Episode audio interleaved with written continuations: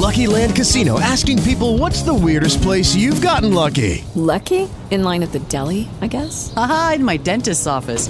More than once, actually. Do I have to say? Yes, you do. In the car before my kids' PTA meeting. Really? Yes. Excuse me, what's the weirdest place you've gotten lucky? I never win and tell. Well, there you have it. You can get lucky anywhere playing at LuckyLandSlots.com. Play for free right now. Are you feeling lucky? No purchase necessary. Void where prohibited by law. 18 plus. Terms and conditions apply. See website for details. Podcasts da Rádio Bandeirantes. Entendendo a notícia, com Cláudio Zaidan.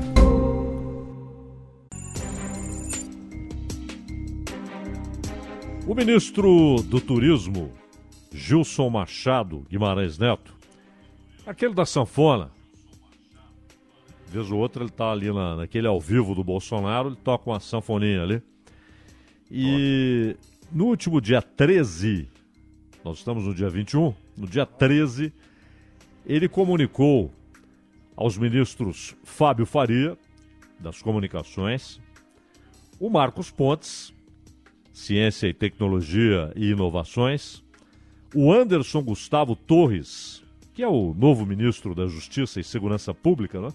substituiu o André Mendonça, que voltou para a Advocacia Geral da União, ele comunicou uma minuta de decreto a ser assinado pelo presidente Jair Bolsonaro, que impede os provedores da internet de aplicações de retirarem conteúdo e perfis de suas redes sociais. Esse é um assunto muito complexo e que tem sido discutido na Europa, nos Estados Unidos, também no Brasil há algum tempo. E o texto foi inspirado, pelo que o próprio governo tem divulgado, na Secretaria Especial de Cultura e com contribuição direta do secretário Mário Frias. O órgão é vinculado ao Ministério do Turismo. Por isso, o Gilson Machado Guimarães Neto foi o responsável por mostrar essa minuta para outros ministros, que de uma maneira ou de outra têm a ver com o assunto: comunicação, ciência, tecnologia e inovações e, claro, justiça e segurança pública. é? Por meio do ofício circular número 88, aí 2021, óbvio, né? O Machado informou aos demais ministros que inseriu no sistema de geração e tramitação de documentos oficiais do governo federal a necessária exposição de motivos. Porque um decreto tem que trazer a exposição de motivos. Por que aquilo está sendo decretado? E que traz o esboço do novo decreto que visa alterar um outro, o decreto número 8.771 de 2018, e que regulamentou o Marco Civil da Internet. As principais mudanças começam no artigo 2b deste novo decreto. O esboço, apresentado pelo ministro do Turismo, diz que os provedores de aplicações, é assim mesmo, ficam proibidos, sem ordem judicial, é claro, ficam proibidos de excluir cancelar ou suspender total ou parcialmente os serviços e as funcionalidades das contas mantidas pelo usuário em seus aplicativos. A medida vale tanto para provedores de internet ou os fornecedores de serviços de meios de pagamento que oferecem seus produtos ou serviços ao público em geral, em caráter permanente ou sob demanda, de modo gratuito ou mediante cobrança. É indiferente. Se é pago, se não é pago. A exceção ela está no parágrafo único que aponta os casos em que a medida proposta não se aplicará, abrindo espaço para que os provedores retirem perfis da rede. Inadimplência, então é claro, se o serviço é pago, o sujeito está inadimplente depois de certo tempo, o serviço pode ser suspenso, é claro, como qualquer serviço. Segundo, contas criadas ou usadas com o propósito de assumir ou simular identidade de terceiros para enganar o público. Há ressalvas, que é o direito ao uso do nome social e a pseudonímia, o sujeito que usa um pseudônimo, não coloca o nome dele, coloca um pseudônimo, nenhum problema. Isso continua, continuaria garantido. Bem como o explícito ânimo humorístico ou de paródia. Então tem lá o sujeito que coloca lá um, um nome parecido com Bolsonaro e coloca como se fosse o presidente. Não tem problema, vai poder continuar. Né? E ainda, então nesses casos, são as exceções à possibilidade de corte porque o sujeito assumiu ou simulou identidade de terceiro para enganar o público. Então o cara coloca lá. É, ele coloca o nome do Tite. Eu estou citando o Tite porque o Tite não tem nada em rede social, ele não tem contas em rede social. Técnico da seleção. Então o Gaiato vai lá e põe lá Tite. Não é? E passa a escrever tal como se fosse o Tite, bota um retrato e tal. Isso não pode. Isso não pode. Muita gente acha que é que é liberado. Não pode. Isso é proibido, não é? Então, nesse caso, continua proibido. Continua proibido. Também haverá a possibilidade de retirada de perfis para contas preponderantemente geridas por qualquer programa de computador ou tecnologia para simular ou substituir atividades humanas na distribuição de conteúdo em provedores. Robôs continua valendo acabar com aquela conta que é, na verdade, tocada por robôs. Né? Você tem um, um programa de computador que simula atividade humana ali.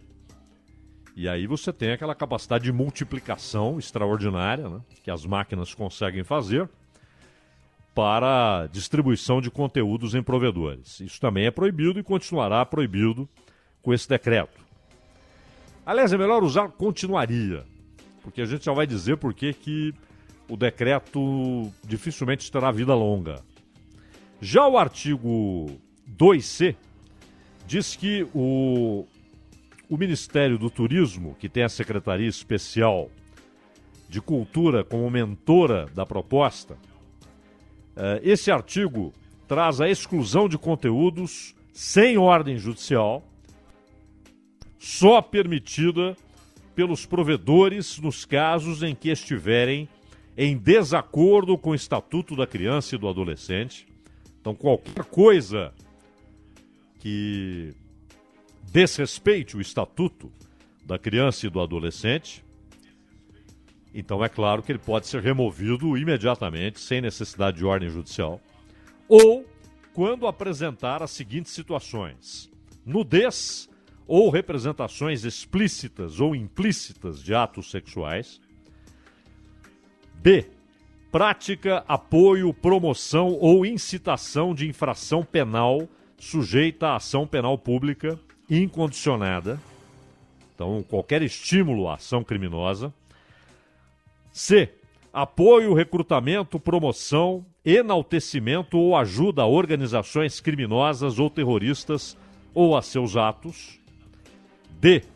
Prática, apoio, promoção ou incitação de atos de ameaça ou violência, inclusive por razões de discriminação ou preconceito. Aí, de raça, cor, sexo, etnia, religião, qualquer estímulo à violência, não é preciso esperar a ordem judicial, você retira aquilo lá, ou então não necessariamente incitação à violência, mas incitação ao preconceito. É? Isso também pode ser retirado. É fabricação ou consumo explícito ou implícito de drogas ilícitas ou a apologia ao uso. Então, sei lá, um, uma, um sujeito que tem lá uma conta e naquela conta a apologia, por exemplo, ao uso de uma droga ilícita, cocaína. A ou então ensinando o consumo. E há outros casos do ensinar, né? que é a possibilidade de ensinar a fabricar bombas, fabricar algum tipo de artefato.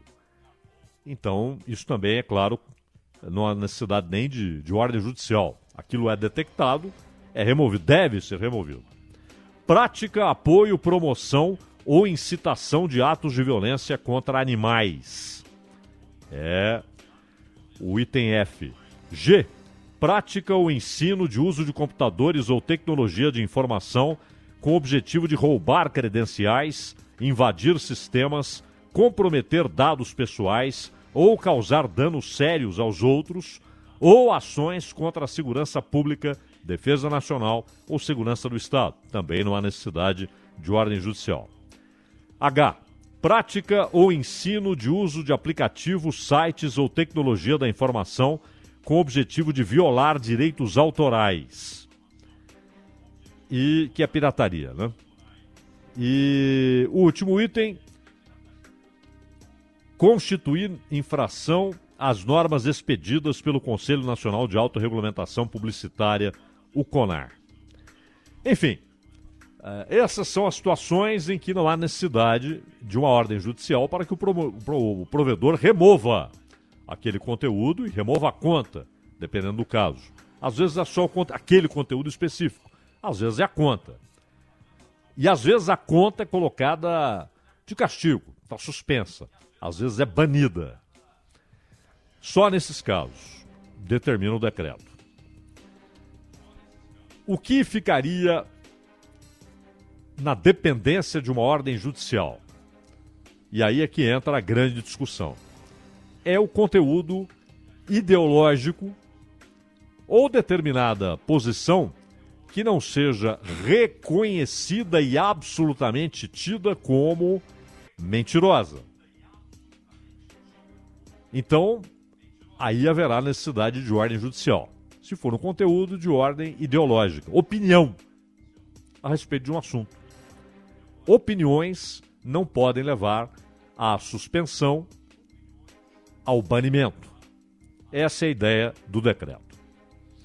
É claro, e, e vale notar, isso atinge, isso atinge uh, Facebook, isso atinge Google, uh, Twitter.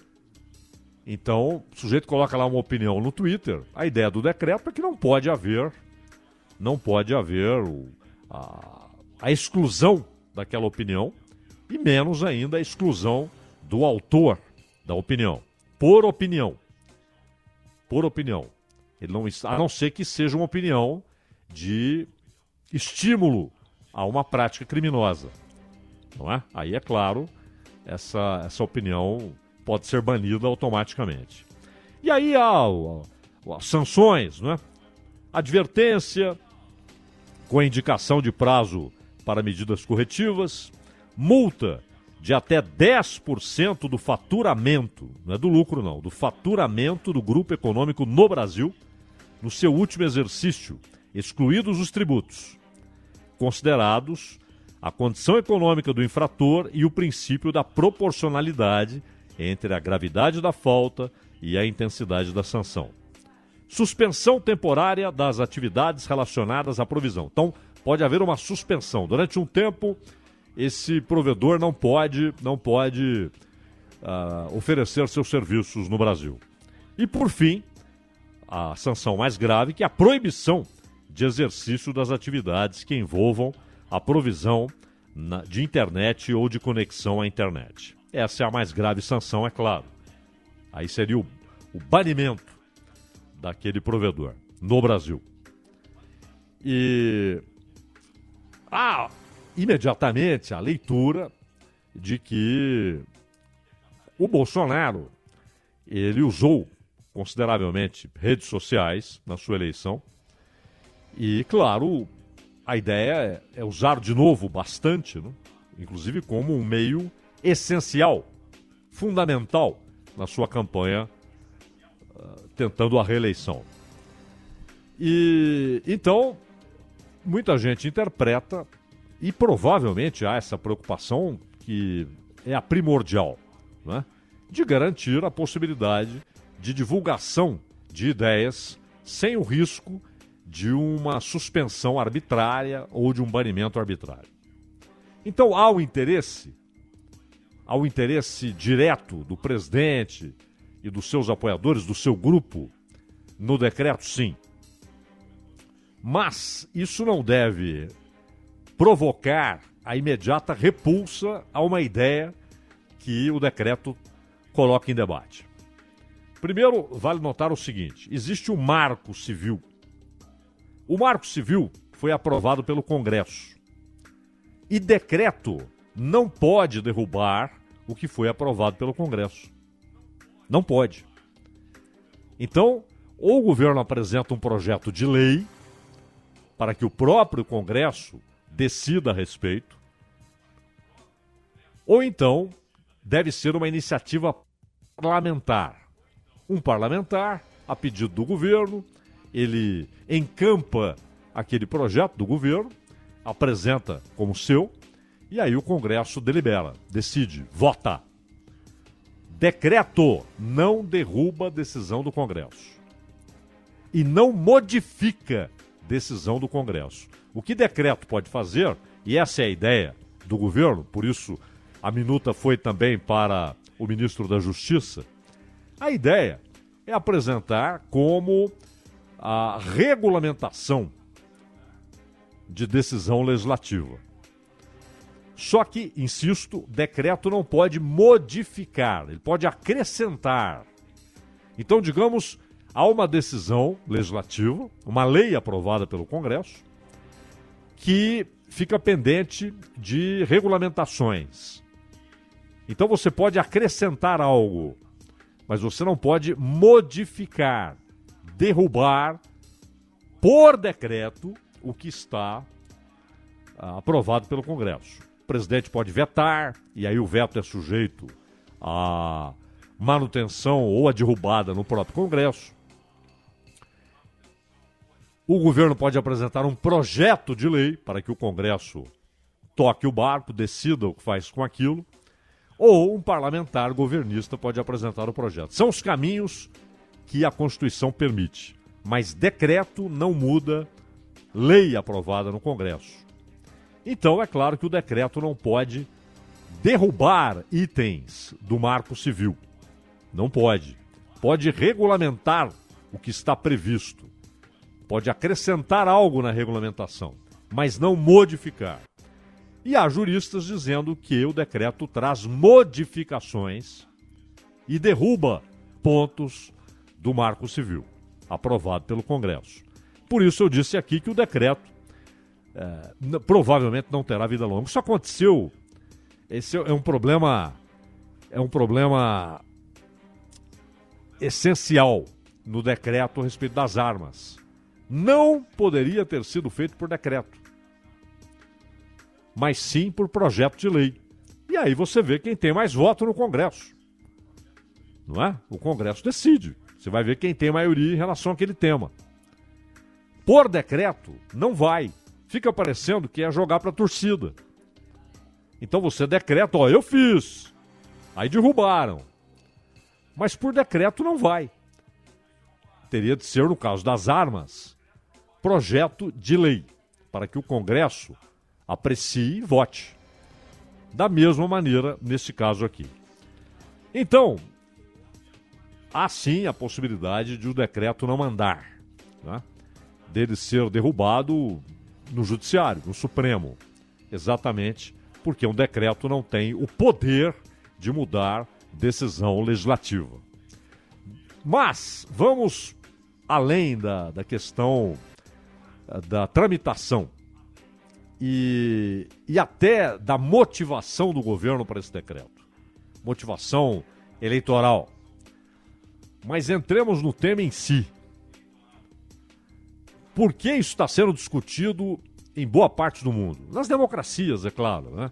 Nas ditaduras, ah, aliás, é impressionante como ah, alguns provedores, gigantes do Vale do Silício, se adaptam aos interesses de ditaduras. Né? É impressionante. Então, muitas vezes, eles agem como amestrados diante, por exemplo, das restrições que a China impõe à internet. Isso inclui Google, isso inclui Facebook. Então, eles chiam um pouquinho, não sei o quê, mas rapidamente, não só se adaptam, como colaboram para a vigilância na internet. Então, ditadura é outra história. Não estamos falando da China, da Coreia do Norte, da Arábia Saudita. Estamos falando de países democráticos, num grau maior ou menor. E aí é que está o problema central: a democracia. Nos Estados Unidos, que é obviamente o, o país onde a ideia de liberdade foi mais defendida e preservada em mais de 200 anos, né? já na luta das colônias pela sua libertação, esse era um cerne daquela luta, né? não era não era a troca de monarcas, não era mudar um monarca por outro, não era a substituição do monarca por outro, mas era a ideia da liberdade em relação não apenas a, ao Império Britânico, mas em relação, inclusive, às imposições religiosas. O Estado laico, não por acaso, isso ainda na Europa, ele é filho da Revolução Protestante, porque aquilo foi muito mais que uma reforma. Né? É chamado de reforma porque a ideia do Lutero era reformar o catolicismo. Mas depois ele é ele é punido pelo Papa, que não aceita os termos do acordo proposto. E, e a reforma acaba virando uma, uma revolução, uma ruptura, uma disrupção. E ali está a ideia eh, da, da, do Estado laico, exatamente porque era um tempo em que, em muitos estados, o, o Papa era um poder maior do que o do monarca, e em outros a religião, como no caso da Grã-Bretanha, a igreja anglicana, é, até hoje, a igreja anglicana ela tem uma relação umbilical com, com a monarquia britânica. E essa ideia de liberdade que varreu parte da Europa foi fundamental na construção da sociedade civil nos Estados Unidos, principalmente no Nordeste e no Norte dos Estados Unidos. Foi fundamental. No Sul havia uma predominância do catolicismo, né? Isso Max Weber mostra como provocou diferenças extraordinárias no desenvolvimento do Norte e Nordeste em relação ao Sul. E, e aqueles embates acabam sendo uma das, das causas da Guerra Civil de 61 a 65. Mas mesmo nos Estados Unidos, onde a ideia de imprensa livre, onde a, a liberdade de opinião é um direito constitucional, estabelecido na primeira emenda. E basicamente as emendas, quase todas, tratam de direitos a serem acrescentados à Constituição original, nunca modificada, que é uma Constituição de princípios, são sete artigos só. Sete artigos, ou seja, por isso que não precisa mudar, ela não é, ela não é temporal, não é datada, né? são princípios. Os Estados Unidos têm se transformado e a gente viu recentemente é, o pessoal das gigantes do Vale do Silício, tendo de comparecer ao Congresso, não porque a maioria no Congresso queria cobrar deles liberdade, que é o espírito que foi base, foi o âmago, na verdade, da da formação da sociedade civil nos Estados Unidos, que é anterior ao Estado. É anterior a um governo constituído. Já havia uma sociedade civil com, esse, com essa essência de liberdade. E, no entanto, tempos estranhos estes que vivemos, eles foram pressionados pelo Partido Democrata no Congresso dos Estados Unidos aumentarem o nível de censura. Eles querem banimentos. Os democratas exigem cortes de cabeças. exigem guilhotinas virtuais, exigem que ideias estranhas às deles sejam canceladas,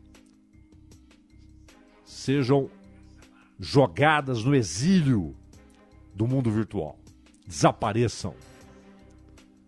Isso nos Estados Unidos da América, onde imprensa livre era a natureza das coisas. A natureza da imprensa desde o século XIX. Desde aquele jornalzinho no meio oeste que combatia os políticos locais. A ideia sempre foi essa: independência e liberdade. Pois agora, os gigantes da imprensa americana, New York Times, CNN, NBC, Washington Post, esse nem se fala. E New York Times também nem se fala. Aliás, o New York Times, em editorial, passou a defender a censura, mas a censura extrema, o banimento, inclusive de publicações. Não é de um, um sujeito que tem uma conta na internet, publicações que pagam impostos, que empregam jornalistas, mas que têm posições políticas, posições ideológicas diferentes das do New York Times. O New York Times quer o banimento, quer a guilhotina. E aí não é só, aí não seria nem virtual, seria uma guilhotina física, né? decepando uma empresa e os que lá trabalham. Então, obviamente não é uma guilhotina literal, né? não está defendendo que as cabeças sejam cortadas, mas é uma guilhotina física, atingindo uma empresa, suas instalações. Defende censura. Olha que mudança. E no âmbito da internet, muita gente gostou, comemorou, soltou foguetes quando o Trump desapareceu. Desapareceu do Facebook, desapareceu do Twitter. Né? Ele que era lá um, um sujeito que ficava digitando de maneira uh, incontrolável. Né? Quatro da manhã, pelo horário local, você já tinha lá o Twitter do Trump e tal. E nós até abordamos isso aqui, que figuras tão diferentes entre si, e todas elas sem qualquer relação, sem qualquer vínculo com o Trump. Angela Merkel, a chefe de governo da Alemanha. Alexander Dugin, pensador russo, que nunca foi favorável a Trump. Ele ora influencia o Putin, ora é influenciado pelo Putin, ora é colocado para escanteio pelo Putin, mas é uma figura importante do pensamento russo destes tempos. Também se manifestou. O Greenwald, jornalista, bem conhecido no Brasil por causa do, do, do caso Vaza Jato, aquela história toda, e que hoje tem sido atacado, inclusive pelo Intercept, de onde ele saiu. Ele se desvinculou, já falamos disso aqui também, porque ele escreveu um artigo brilhante. É, é um, na verdade, é uma reportagem, porque não é um artigo de opinião. Ali há fatos, há constatações, dados, em que ele mostrava, primeiro, como de fato aquele computador apreendido trazia um e-mail, sim, do filho de Biden, mostrando os vínculos da família com a Ucrânia e também com a China. E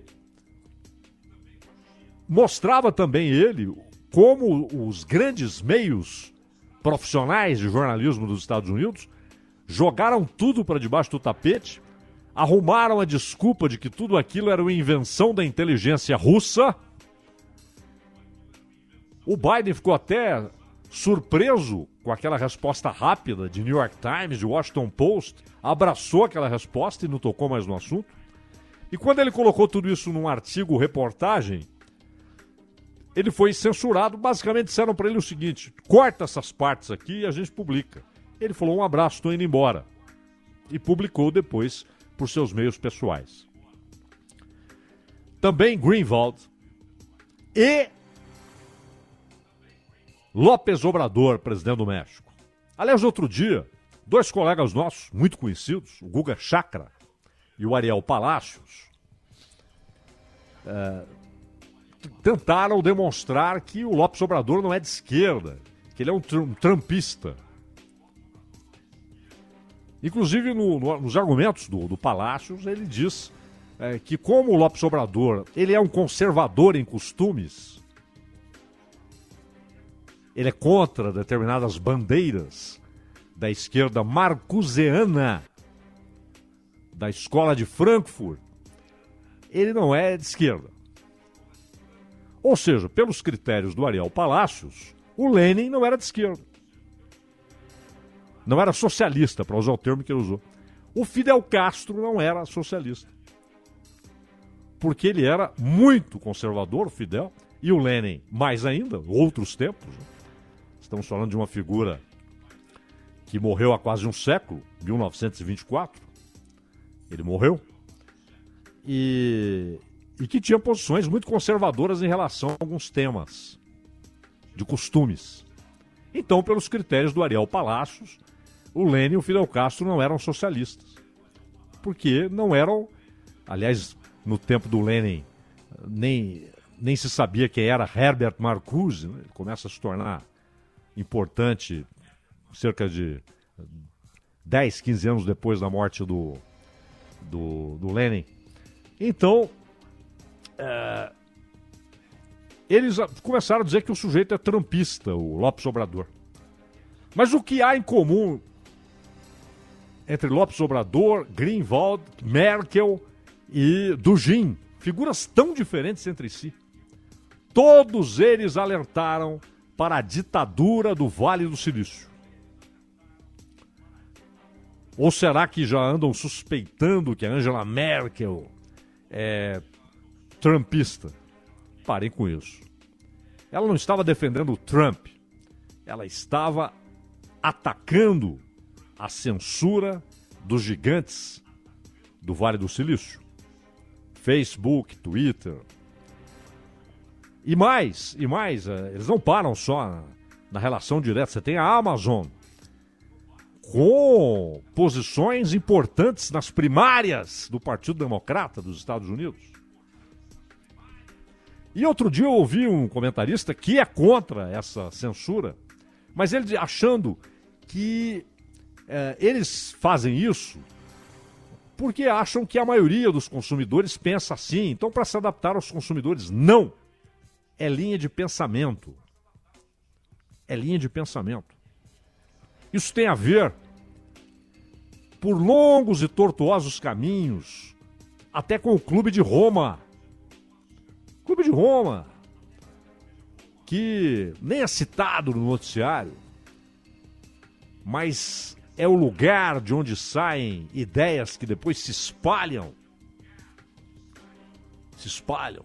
Aliás, temos lá no Clube de Roma um brasileiro famosíssimo que é Fernando Henrique Cardoso. Ele participa eventualmente de reuniões, mas mais aquela coisa protocolar. Né? Os caras que trabalham lá no dia a dia é que uh, concebem pensamentos ideológicos o tempo todo. Então, não é, não é para se adaptar ao público majoritário. Até porque é difícil dizer qual é o público majoritário. Difícil dizer. As eleições mostram isso, é difícil dizer. Então, é uma linha de pensamento que é predominante na, na, nas empresas que controlam esses grandes veículos. E eu até estava vendo ontem uma, uma frase tão do Paul Krugman, que errou feio, né? Ele dizendo que a internet não provocaria na economia, isso já neste século, mas já faz tempo, tem uns uh, ah, 16 anos que ele falou isso, que a internet não provocaria na economia efeitos maiores do que o fax. Né? E errou feio. Mas não é só o efeito econômico. É o efeito social, é o efeito do pensamento. Então, se aquilo é o lugar do amplo debate, ideal, eh, de maneira idealista, se diz que é onde todos têm voz e todos podem falar, todos têm a sua voz respeitada ou pelo menos ouvida por alguém, por dois ou por dois milhões ou por 20 milhões, todos têm a sua voz com liberdade para se expressar. E não é assim. Não é assim. Então, é claro, qualquer coisa criminosa na internet tem de ser punida. E se é grave, banimento e mais, com uh, avanço logo depois, não é só o banimento, não, mas com consequências judiciais. É como eu disse, um exemplo banal, sujeito que fala lá que ele é o Tite. Isso é crime. Ele está se fazendo passar pelo Tite. É crime, isso não pode ser aceito. Uh, ou então, uh, se alguém usa a internet para ensinar os outros a fazerem bombas. Ou para induzir crianças induzir crianças a, situações que serão terríveis para aquelas crianças, às vezes até a morte. Isso é crime. Isso é crime, tem de ser tratado como crime. O ambiente virtual não pode estar sujeito a esse tipo de coisa. Você tem de ter punição pesada para tudo isso. Mas a discussão é opiniões políticas. Políticas. A não ser que haja um veto, a priori, na Constituição do país. Por exemplo, no Brasil é proibido apologia ao nazismo. Certo? É proibido. Então, é claro que na internet não pode chegar alguém lá defendendo o nazismo. Há uma proibição na Constituição. Não interessa o meio. Se é rádio, se é televisão, se é jornal, se é internet. É proibido. Há uma proibição constitucional. Aliás, em vários países. Inclusive na própria Alemanha, o berço do nazismo. E lá por, com motivos maiores ainda. Agora, a posição política, o sujeito que numa discussão política aberta, sem apologias proibidas, né? o sujeito que defende determinado ponto de vista, ele deve ser banido porque contraria certa corrente? Isso vai formando o autoritarismo suave. E por incrível que pareça, os Estados Unidos da América começam a enfrentar o risco do autoritarismo suave. O processo democrático nem é tocado, continua havendo eleição, disputa, discurso, debate, congresso, judiciário independente, felizmente lá é independente mesmo. Mas nas relações sociais, nas universidades, nos debates a respeito de opinião, o banimento passa a ser não apenas uma arma usada por alguns, mas passa a ser a bandeira de quem só existe porque antes houve liberdade. Como o New York Times, como o NBC, como o CNN, como o Washington Post. Só existem porque foram precedidos pela liberdade. Senão não seriam o que são, seriam právidas da vida. O Washington Post está se tornando um. E no Brasil, acho que a motivação é, é mesquinha, motivação eleitoral para o debate. Ah, provavelmente esse decreto não ande, porque decreto não muda decisão legislativa. Mas esse é um debate que não precisa do governo, não precisa do Congresso apenas. Esse deve ser um debate nas academias, na universidade, nos meios profissionais de comunicação. Essa, esse totalitarismo suave que vai sendo construído, mas que tem data. Porque totali, totalitarismo nenhum pode se manter o tempo todo suavemente.